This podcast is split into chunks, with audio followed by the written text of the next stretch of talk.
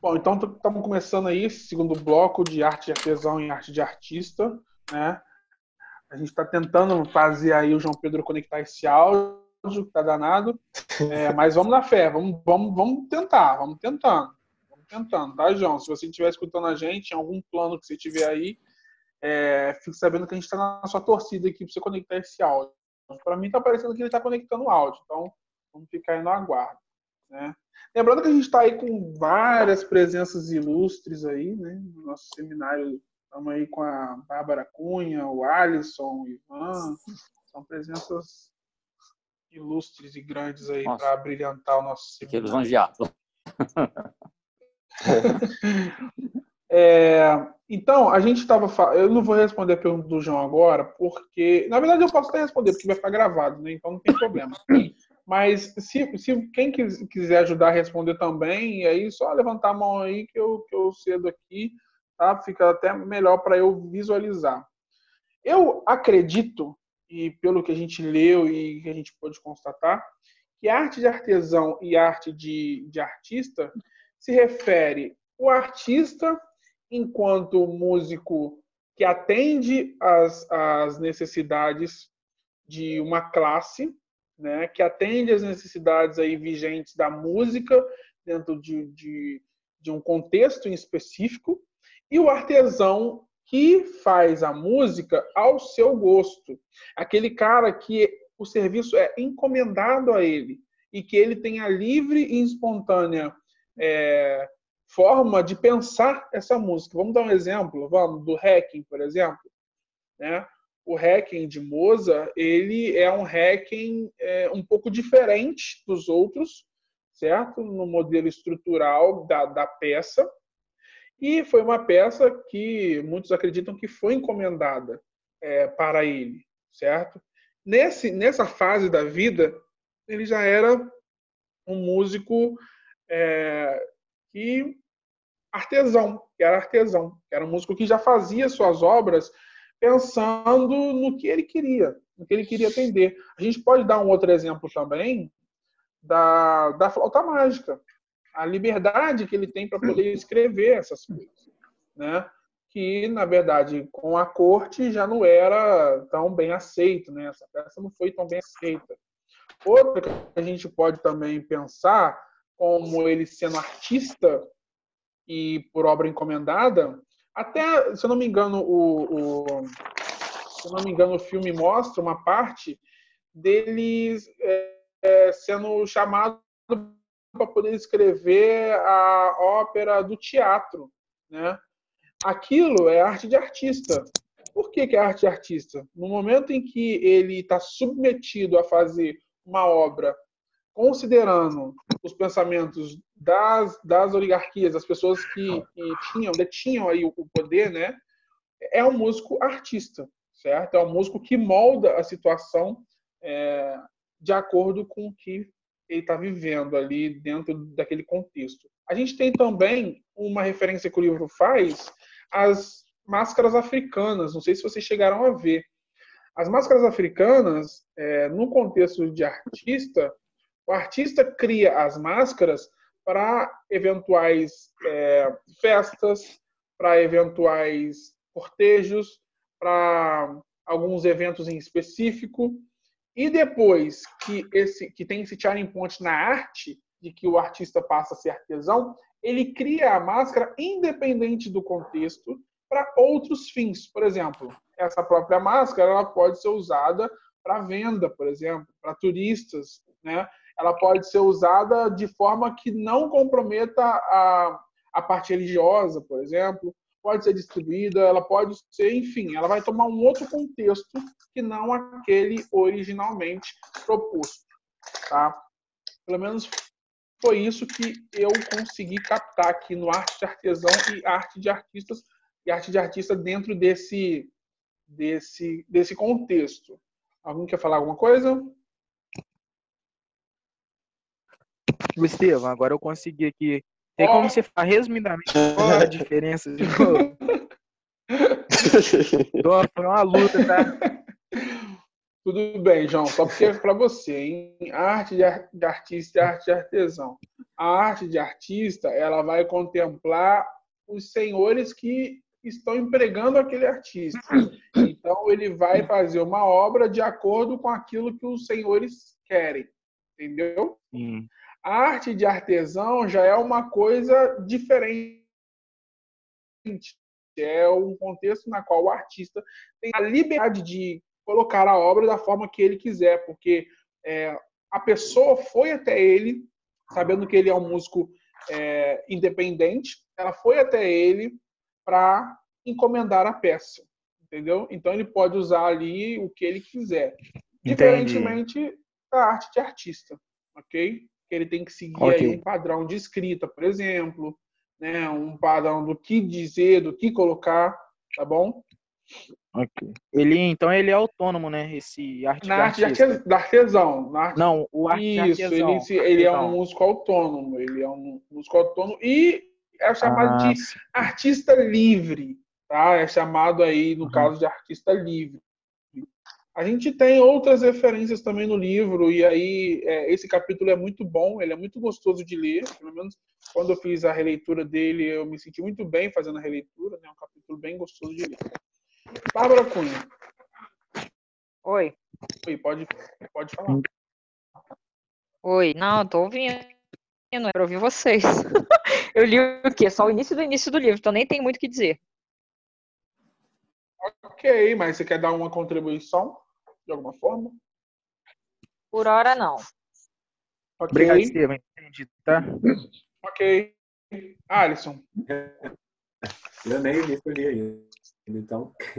Mas você é um executante de Mozart aí, a, a sangue frio, né? Colocar assim. Se você tiver alguma é. colocação para fazer, pode ficar à vontade. Esse arte de artista de artesão, para mim, Mozart ele sempre quis fazer as obras dele do jeito que ele queria, não o que a, as, as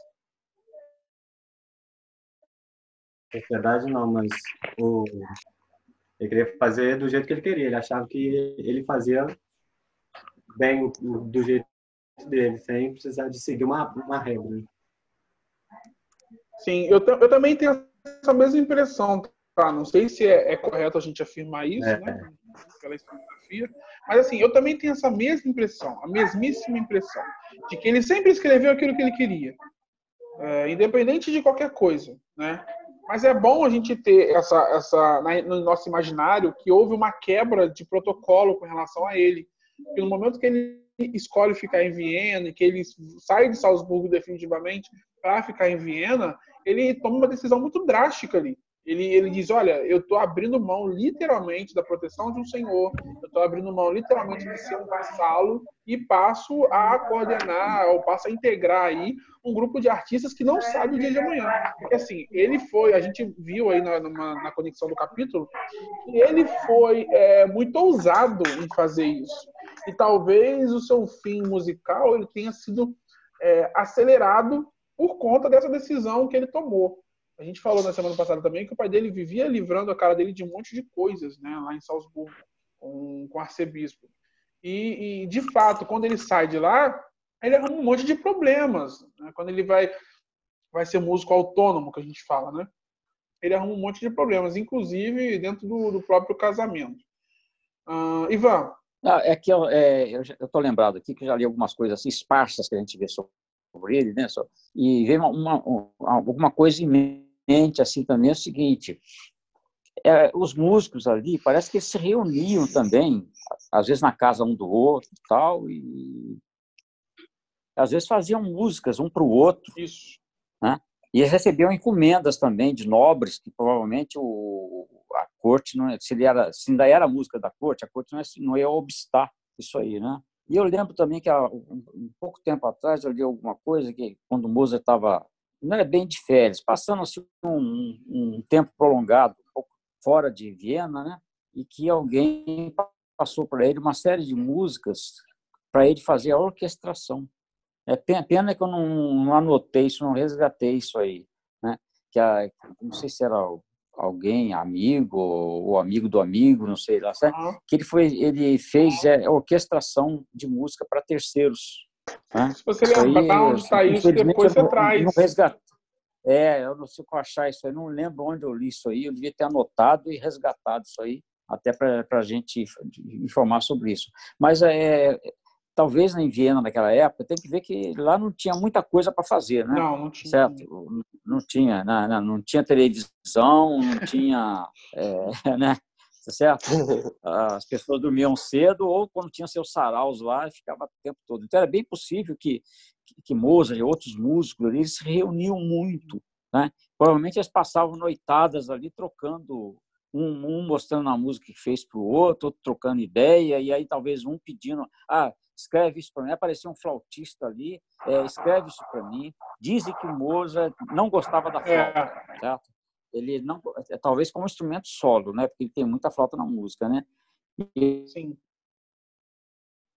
Ah, o flautista pediu, ele fez aqueles concertos para flauta, porque o flautista pediu.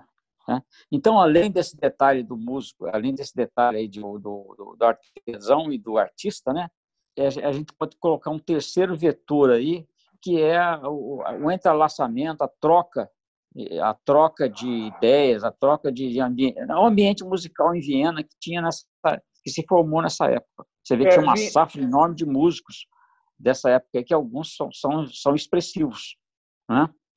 Isso aí também é. pode ser um componente aí a mais na, na, na musicalidade desse pessoal. Foi por isso que eu falei, já vou te dar a palavra, João Pedro. Foi por isso que eu falei que okay. é, ele estava ele tava num ambiente musical em que ele se arriscou muito. Primeiro porque ele não era o único músico daquela cor. Tinha vários outros músicos ali transitando com ele. A gente tinha Glank, a gente tinha o próprio Salieri, que mostra no vídeo, né? A gente tinha vários músicos ali que no, no filme, quer dizer, a gente tinha vários músicos ali e compositores que estavam assim no mesmo nível é, musical de executante de Mozart. Agora, no nível técnico de escrita, é, eu, eu, não, eu não sei, eu não sei se eu posso comparar isso. Eu acho que foi a isso que ele se apegou para ele poder se tornar esse músico autônomo, esse músico outsider aí, ok? Fala, João. Então, eu pensei, eu vi que no meu ponto de vista, então, Mozart deu mole, né? né? Porque ele terminou cedo a carreira dele. Ele poderia ter, assim, mesmo que ele não gostasse de ser é, no um artista, assim, participar dessa arte de artista, né? Uhum. Ele poderia ter aproveitado mais um pouco, porque, que nem você falou, foi drástico, né? Essa saída dele de Salzburgo, que eu não entendi, essa parte eu não peguei muito, mas ele saiu de Salzburgo Isso. e foi para Viena, né? Ele poderia ter aproveitado mais, porque ele estava na, na proteção do rei, tinha, querendo ou não, ele tinha um tinha alimento, um fixo tinha também. com certeza lugar para dormir, entendeu? Ele tinha mais assim uma firmeza lá. Aí ele saiu para ser para fazer arte de artesão e pode ser que nem tudo que ele queria tenha dado certo, entendeu? Eu acho que assim, se fosse eu, eu ficaria mais um pouco, mesmo eu não gostando do que o rei é, me obrigava, ou então das regras do rei, eu ficaria mais um pouco para aproveitar um pouco mais, mais a carreira, né? Eu acho que ele deu um mole. Então, um a questão toda é que ele era um cara que a gente pode se dizer hoje um revolto, né? Era um cara revoltado ali. É, Desde pequeno, o pai dele foi criando ele é, com aquele universo opressor, né? E ele tem um, um, tinha um espírito livre, aí pelo menos o livro deixa isso claro no segundo, na segunda parte do primeiro capítulo, né? Ele tinha um espírito livre aí que queria se abrir mão, que queria sair fora e tal, e o pai dele não, não, não, não. E aí quando ele foi para Viena, que ele viu o universo musical que era aquilo, ele ficou encantado, ele ficou deslumbrado, queria ficar por lá. Né? Tanto que ele arrumou de todas as formas para poder ficar em Viena. Ele arrumou de qualquer forma para poder ficar lá. Inclusive, as pessoas perguntavam como é que você vai se manter, né? E ele dizia que as pessoas gostavam muito dele lá, que ele ia dar um jeito. É, então, assim. Muito novo, não tem uma história assim que o pai dele obrigava ele com cinco anos a ser um virtuoso em instrumentos? Não tinha isso. O pai dele pegava bem no pé dele. É, então, e aí, mas assim, ele foi ficando meio maluquinho com o tempo, né? Você vê que era uma pessoa. No filme, bom, é retratado isso, né? É, de que ele tinha essa, essa. Ou seja, não era alguém que conseguia conversar contigo totalmente centrado, que você olhava e falava, ah, você é uma pessoa centrada, é uma pessoa que tem coerência com o que pensa, com o que sente, com o que faz, né? Era bem nítido, parece que vivia um mundo paralelo, né? As pessoas e... diziam que ele era autista, né? Alguns diziam que ele tinha um grau de autismo aí e talvez isso justificasse muita coisa que acontecia com ele, entendeu? Ah, faz bastante sentido é, ele ter algum grau de autismo. Faz tinha, bastante. Tem uma historiografia que, que, que diz aí que ele tinha um grauzinho de autismo aí, talvez. Isso. Não sei se eles diziam isso querendo justificar essa personalidade dele, né? Ah, não acho. Ah, eu não acho, não. Acha que não? Não, não. Eu queria fazer aproveitar é, é, duas ressalvas aí que o João Pedro Sim. disse. Primeiro, é o seguinte: se, se ele não saísse lá, não era do rei, não era do, do arcebispo, ele se anularia. Se ele ficasse com o arcebispo, ele se anularia. Tá? Lá o ambiente, lá pelo que eu li a respeito, era muito assim, muito acanhado. É, né? é. Ele se anularia. Ele, ele não seria o Moza que a gente viu hoje se ele ficasse lá. Mas eu acho, um nulo, mas eu acho que totalmente, o, mas o João quis dizer no sentido de sair mais preparado, economicamente falando. Pelo menos foi assim que eu entendi. É. Sei se é essa leitura que, que, que você está fazendo Olha, também. Eu, eu, eu, tenho uma dúvida também sobre essa questão de dinheiro. Eu acho que o Mozart não sabia lidar com dinheiro. Eu acho que ele não ganhava pouco. Não. Ele, conseguia, ele conseguia ganhar, sim. É tanto que ele saiu porque ele, conseguia obter renda com, com, o trabalho dele, sim. Só que ele, ele não sabia.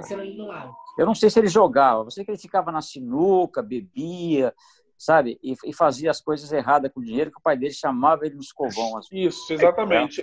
Entendeu? É, então. Tá, ele não tinha educação financeira. Tinha... Não, não tinha. A não. questão toda é porque o pai dele sempre cuidou dele a vida inteira. E aí chegou nesse momento que ele estava sozinho, tecnicamente falando, e independente, ele não sabia o que fazer. Era como se fosse um adolescente né, que gastasse o dinheiro todo com bobeira, com, besteira. Né?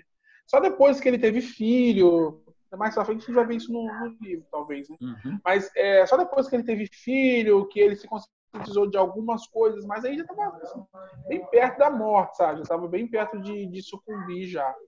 É, então, Bernardo, você não falou nada até agora. Vai, pode falar, pode falar. Mais um detalhe aí que o João Pedro comentou. Quando ele falou viver muito, eu entendi que era assim, o fato dele ter morrido cedo. Mas muito provavelmente, se ele vivesse mais um pouco, havia uma probabilidade de ter ido para os Estados Unidos.